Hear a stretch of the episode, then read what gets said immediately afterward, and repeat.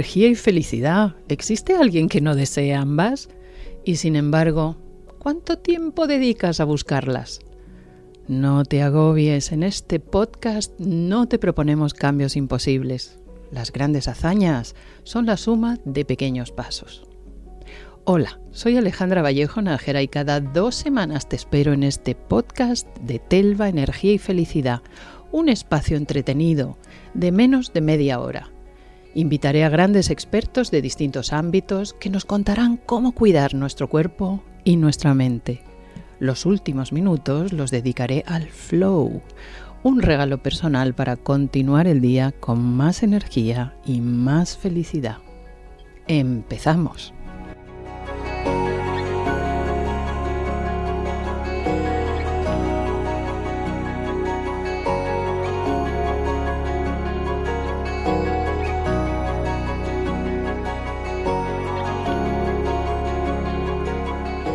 Hoy tenemos la enorme suerte de hablar con el doctor Javier Quintero, médico psiquiatra, especialista de los pocos que hay en niños y adolescentes. Por mucho que pueda resultar raro, eh, conmocionante que nuestros hijos necesiten ayuda psiquiátrica, pero la necesitan muchas veces y sobre eso vamos a hablar.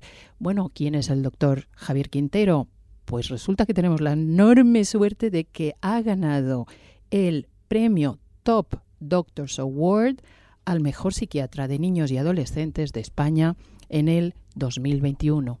Además, es profesor en la Universidad Complutense y director de un centro al que puede acudir todo el mundo que nos esté escuchando en este momento y considere que necesita sus servicios. Doctor, hola, bienvenido a este podcast. Hola Alejandra, ¿cómo estás? Muchísimas gracias por la invitación y que debía volver a verlos. Me gustaría centrar el día de hoy a esas señales que indican que nuestros hijos necesitan apoyo terapéutico. Nuestros hijos, sean niños o sean adolescentes. ¿Cuál es la sintomatología más abundante ahora mismo? Fíjate, yo creo que, tras la pandemia estamos viendo una cantidad de problemas emocionales en, los niños y en los jóvenes que, que, a muchos nos está inquietando, porque estamos viendo que eran más vulnerables de lo que parecía y se están adaptando francamente regular a todo lo que está pasando, tanto a la época COVID o esto que podríamos llamar pre-post-COVID, ¿no? Todavía no es un post-COVID, pero parece que lo puede llegar a ser. Y entonces estamos viendo que esos chicos están adaptándose regular, muy regular a esto. Con lo cual lo que estamos viendo sobre todo son cambios emocionales. Lo que ocurre es que en estas edades las emociones van muy ligadas a la conducta, es decir, es una fórmula casi eh, directa, ¿no? Es un niño que se encuentra mal, es difícil que nos llegue y nos cuente que lo pueden hacer. Me encuentro triste, me encuentro nervioso, me encuentro agobiado. Lo que suele ocurrir más es que se comportan con más irritabilidad, técnicamente esa disforia, ¿no?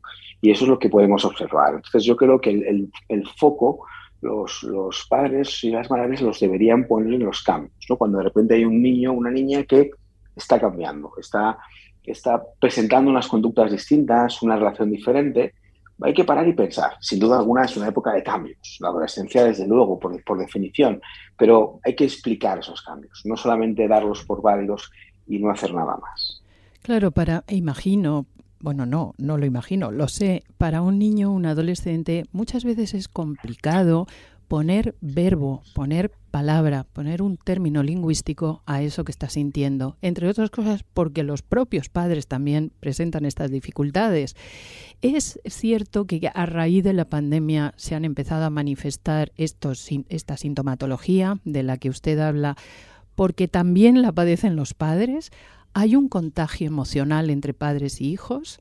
Sin duda hay una, digamos, una mala cultura emocional. Hemos educado muy mal nuestras emociones, las hemos dado por válidas todas sin ningún tipo de filtro y han sido años muy duros, muy complejos y evidentemente eh, los hablamos de los más pequeños de la casa, lo han pasado mal, pero los más mayores lo han pasado también mal, ¿no? Y a veces esas sensaciones, efectivamente, esas emociones se contagian, sobre todo ese es el punto de la empatía, ¿no? La angustia es una emoción que se contagia mucho y la tristeza también.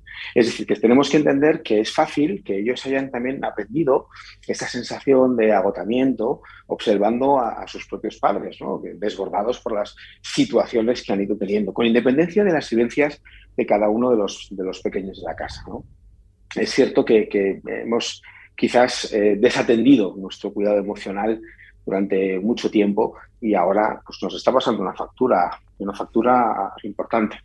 Claro, la verdad es que había antes de la pandemia bastantes vías de escape, ¿verdad? Entre otras cosas porque mm, nuestros hijos pasaban muchísimas horas en el entorno escolar, con también actividades extraescolares y los padres no tenían tanta idea de lo que estaba pasando. De alguna manera la educación en muchos aspectos se ha delegado en eh, lo que los profesores, maestros pudieran hacer por nuestros hijos sin tener en cuenta lo que nos hemos encontrado una vez que la pandemia nos ha confinado en casa que es que realmente ahí los hijos se han expresado en todo su esplendor.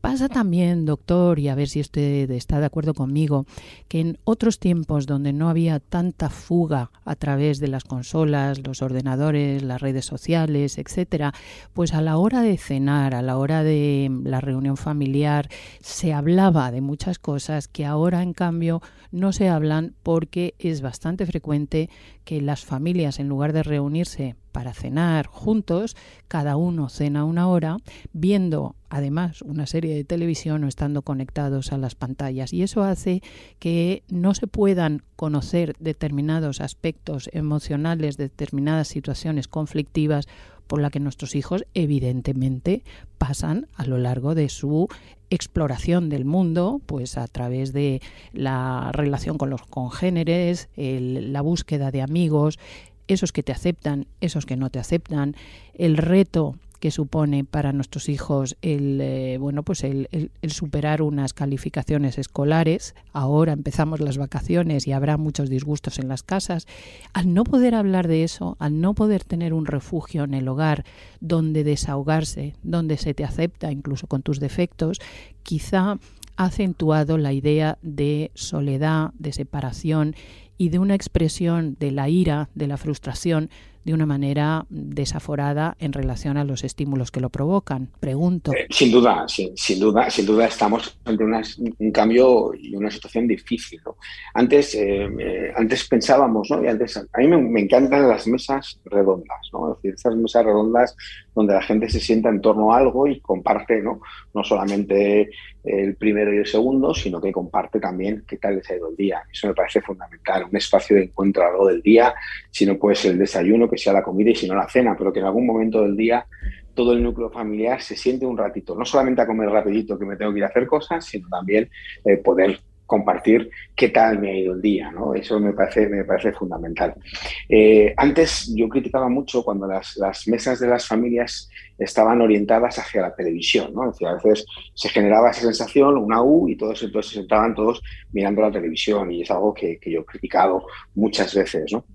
Ahora la tele ha perdido el protagonismo, pero efectivamente le han ganado las tecnologías. Y si entendemos también un poquito lo que ha pasado en estos años, ya antes de la pandemia a muchos nos preocupaba el, tremendo impacto que estaban teniendo las tecnologías en, los más pequeños. Y a mí me parece que es algo que nos tendríamos que hacer mirar que el regalo más frecuente en las primeras comuniones sea un teléfono digital, un teléfono inteligente.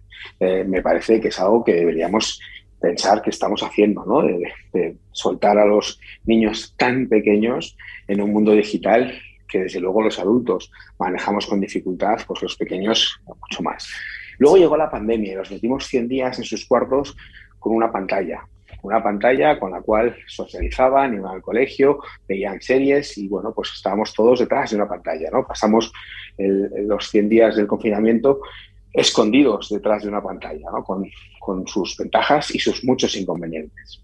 Y ahora muchos no están siendo capaces de soltar la pantalla. ¿no? Es algo que, que, sin duda alguna, el uso racional de las nuevas tecnologías que están ahí, tienen que quedar y tienen muchas cosas muy positivas, pero también tienen otras cosas que no lo son. Y una de ellas es también ese camino ¿no? hacia la frustración, ese niño que desayuna viendo su Instagram eh, y de repente pues, desayuna en un tercero interior con vistas al patio y, de repente lo que está viendo son todos sus influencers con sus tostadas de aguacate y con sus puestas y con sus amaneceres en la playa, ¿no? Entonces este chico cree que el mundo es eso, ¿no?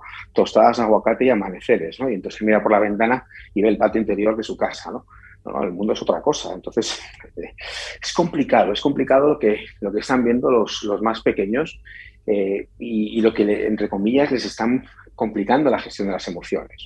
Esa insatisfacción, esa frustración, esa, esa dificultad. ¿no? La frustración no es ni más ni menos que la diferencia que hay entre lo que yo espero y lo que ocurre. ¿no? Si yo lo que espero, eh, la realidad no alcanza mi expectativa, eso va a ser frustración. Si mi realidad supera mi expectativa, hay una frustración que valga y voy a ser una persona feliz bueno, pues tenemos que muchas veces generar o ayudarles a tener un ajuste mucho más real de la expectativa, de la realidad, ¿no? Es decir, qué tenemos que hacer y qué queremos de la, de la vida, ¿no? Y eso es difícil, ¿no? Yo me siento muchas veces con los adolescentes y pasan de no saber qué quieren a querer cosas que son difíciles de conseguir, ¿no? Entonces, eh, claro, eso es un camino que inequívocamente les va a llevar a la frustración y la frustración a toda su cascada emocional. Claro, muchas veces esa frustración que tienen nuestros hijos, que nosotros cuando éramos adolescentes y cuando éramos niños también las teníamos, eh, sin embargo, la sociedad en ese momento, como no retribuía inmediatamente,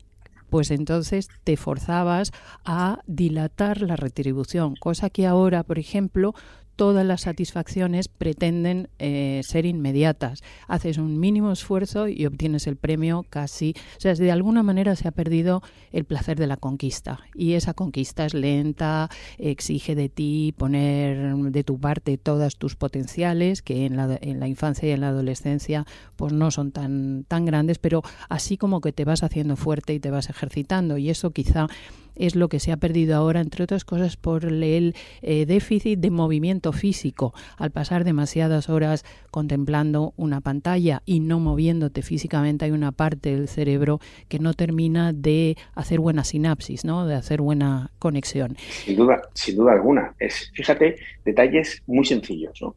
Cuando éramos jóvenes, hace unos años, mm, había un libro que te gustaba, buscabas el libro, tenías que coger autobús, irte a la librería eh, habitual, comprarlo y volver a casa. Ahora te gusta, le das a un clic y en unas horas alguien te lo trae a casa.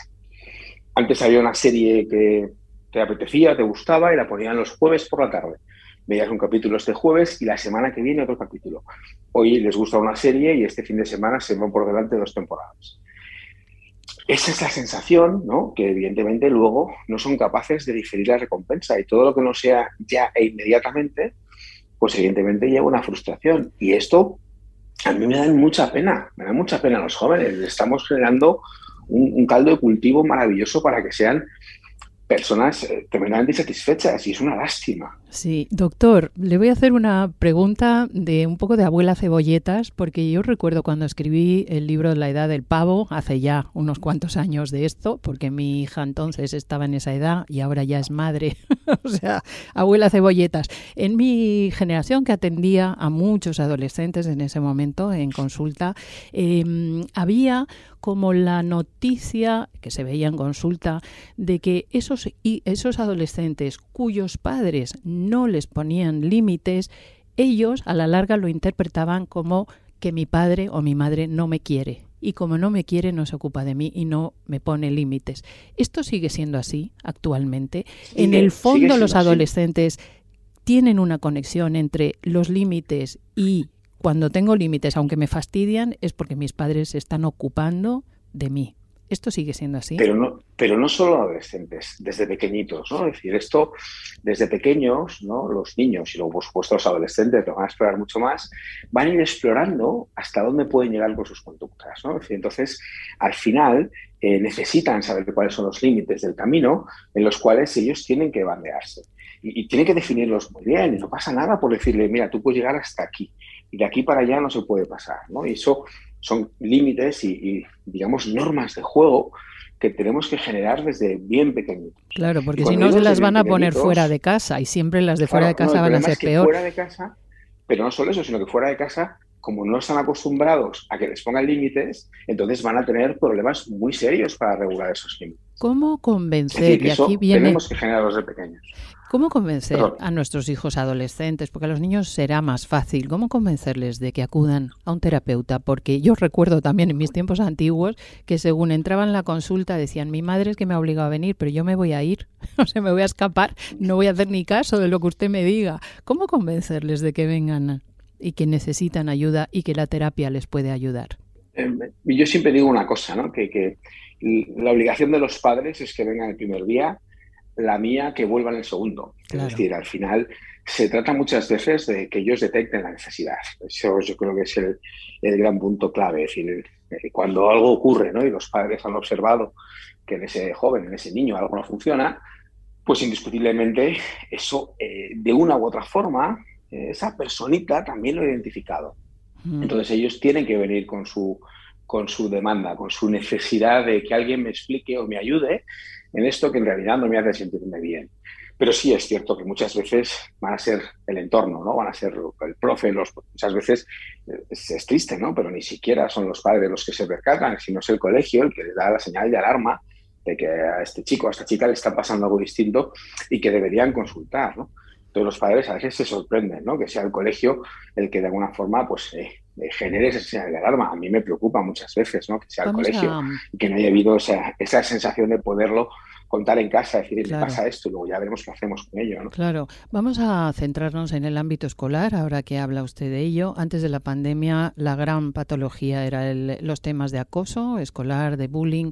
¿Qué señales podemos eh, dar a los padres que nos estén escuchando ahora para prestar atención por si acaso su hija, su hijo está siendo objeto de abuso por parte de compañeros, los típicos matones que suele siempre haber en todas las clases. ¿Qué señales? Porque lógicamente no lo expresan en casa porque tienen miedo de las represalias del matón al que ven todos los días y que, por cierto, suele ser, eh, sentirse siempre acompañado de secuaces. ¿Cuáles son las señales más habituales? Al final volvemos al punto que decía al principio, es decir, es un cambio. Es decir, eh, iba muy contento al colegio, ya le cuesta un poquito más, eh, le cuesta levantarse por las mañanas porque como que hay que empujarle para que vaya al cole. Eh, no se quedan, es decir, al final terminan las clases y antes, pues oye, nos pedía un ratito para quedarse un rato jugando, qué sé yo, y ahora en cuanto puedan recogerme y llevarme a casa, ¿no? Es decir, hay pequeñas cosas, ¿no? Empieza a perder planes de fin de semana, esos planes que surgen pues eh, alrededor del colegio, ¿no? Pues de repente empieza a evadirlos o directamente desaparece, ¿no? Entonces yo creo que es, es el punto clave de que, qué tal estás, cómo van las cosas.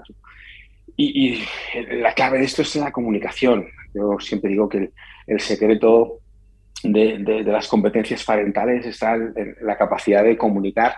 Y cuando hablamos de comunicar, hablamos sobre todo de escuchar. ¿no? Escuchar eh, en esos trayectos del de, cole a casa y de casa al cole, cómo van contando sus, cosas ¿no? y su día a día. Y ahí hay mucha información, mucha información, mucho ruido. Pero detrás del ruido hay mucha información. Qué importante es eso, porque los padres es verdad que en el anhelo de mm, eh, pintarles a nuestros hijos el espectro de, de cómo tiene que ser la vida, eh, tendemos a sermonear mucho más que abrirnos, escuchar sin opinar para nada, simplemente haciendo preguntas o, asintiendo a lo que nos están contando. Qué importante es eso realmente.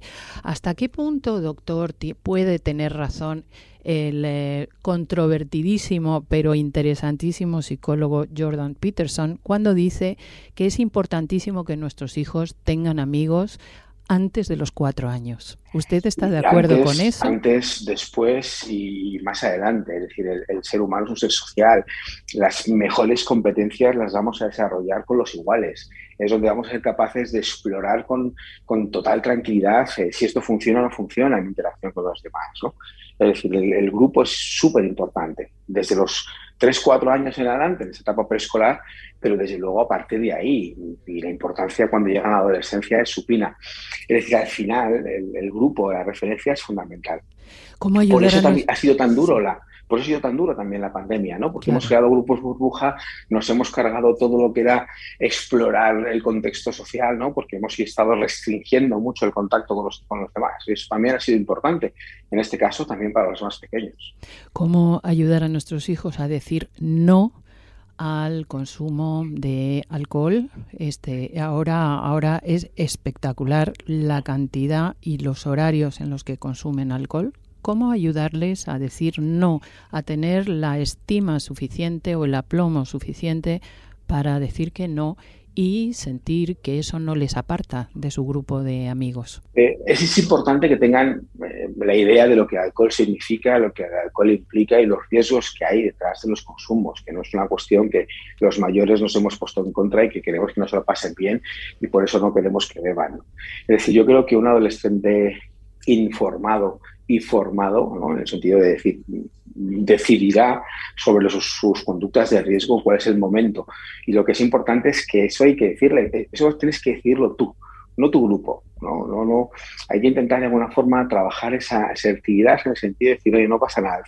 a mí no me apetece. decir, yo ya decidiré cuándo, si quiero o no, y cuándo quiero hacerlo, eh, consumir alcohol por primera vez, ¿no? Pero intentar de alguna forma que sea él el que tome sus decisiones. Y para eso necesita información y luego, por otro lado, la, tranquilidad de que va a poder compartir con los padres si en un momento determinado, oye, se ha encontrado una situación donde han ofrecido alcohol u otras cosas y entonces eh, él sea capaz de compartirlo en casa y bueno, y que en casa no mm. se genere una alarma, sino a ver, cuéntame qué ha pasado, qué has hecho, cómo te has sentido y trabajar muchas de esas competencias, ¿no? De para decir, no, gracias. Escuchándole, doctor, parece muchísimo más fácil de lo que realmente es, dado que la adolescencia supone una, y no digo que no tenga usted razón, que la tiene, pero, pero absoluta. Lo que pasa que es difícil, puesto que la adolescencia es una crisis típica en la que se produce una separación psicológica de los padres. Los hijos han tenido 11, 12 años para ser niños y estar en una vinculación muy, muy directa con los padres y a partir de ese momento necesitan explorar el mundo de fuera, con lo cual los, em, los guías son sus congéneres que tienen muy poquita experiencia. Así que es difícil, eh, sobre todo cuando no ha habido previamente una buena comunicación, una buena confianza entre los padres y los hijos. es que esa es la clave. no podemos esperar hasta la adolescencia. Ahí está si esperamos a la adolescencia, hemos llegado tarde. Claro. Es decir, eso hay que construirlo antes. Es decir, él tiene que tener la información antes de que eso ocurra, no después. Es decir, efectivamente, tenemos que trabajar ese proceso antes de que eso vaya a pasar. Es decir, antes de la adolescencia. Entramos en el tema quizá más peliagudo de todos, que es el coqueteo con la idea de suicidio como, como sistema de poner fin a todas mis frustraciones. Hablo de niños, más que, más que de niños, de adolescentes, y también un anhelo que existe ahora detrás, solapado en esa idea de me voy a quitar la vida, el anhelo de castigar a alguien con ello ¿Cómo andamos en ese, en ese sentido ahora mismo? ¿Qué observa usted clínicamente? Eh, históricamente esto que voy a decir es un dato muy duro, pero el suicidio es eh, la segunda causa de mortalidad en la adolescencia y lleva siéndolo ahí desde hace mucho tiempo. Lo cual, eh, así dicho, es, es, un dato muy, muy, muy duro. Es decir, es algo que lamentablemente llevamos conviviendo con ellos mucho tiempo. ¿Qué ha ocurrido ahora? Se ha producido un repunte, pero no tanto de las conductas suicidas como de las conductas autolesivas. Lo que estamos viendo son muchos adolescentes que se hacen daño, pero se hacen daño para sentir, no para, para evitar, para, eh, eh, digamos, para escaparse del mundo, sino para escaparse de esa sensación, de esa angustia emocional que no son capaces de gestionar y se hacen daño físico. El daño físico lo, lo entienden, lo comprenden y eso evidentemente les genera aparentemente un momento de tranquilidad, pero eso es una trampa, que ese daño físico pasa y la angustia reaparece con más fuerza.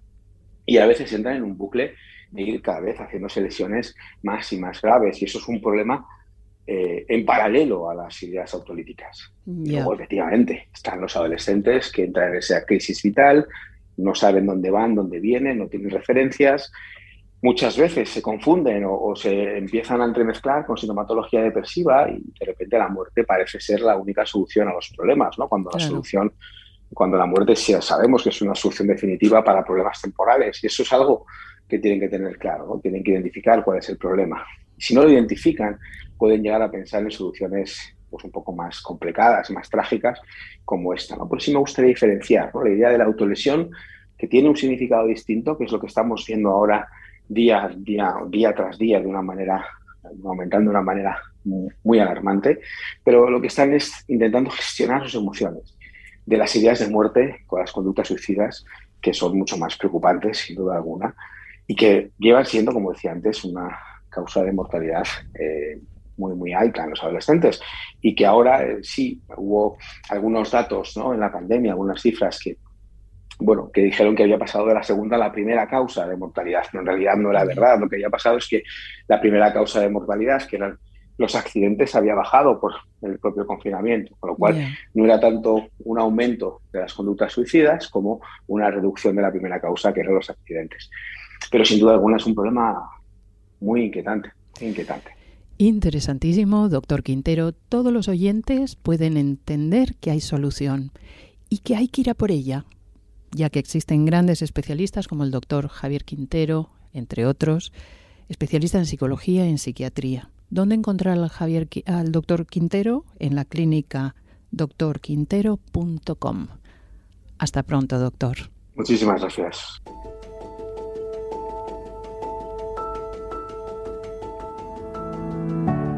Entramos en nuestro momento flow. Si vas a tener alguna conversación complicada con tu hijo adolescente, como ya sabes que las emociones se contagian muchísimo, tu estado de nervios, tu enfado, tu frustración, tu decepción se contagia también, vamos a ayudarte a que entres en esa conversación tranquilamente. Así que cierra un segundo los ojos, inhala, exhala. Toma conciencia de cómo se dilata tu abdomen mientras haces esto. Déjate acompañar por ese suave oleaje de la inhalación y la exhalación. Son grandes compañeras de vida. Oxigenan tu sangre, tu cerebro. Y mientras tú estés tranquila o estés tranquilo,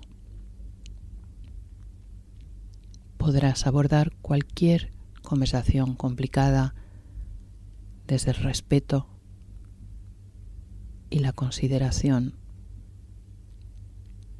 y con la capacidad de escucha necesaria para entender por qué tu hijo, por qué tu hija hacen lo que hacen y necesitan lo que necesitan. Inhala, exhala.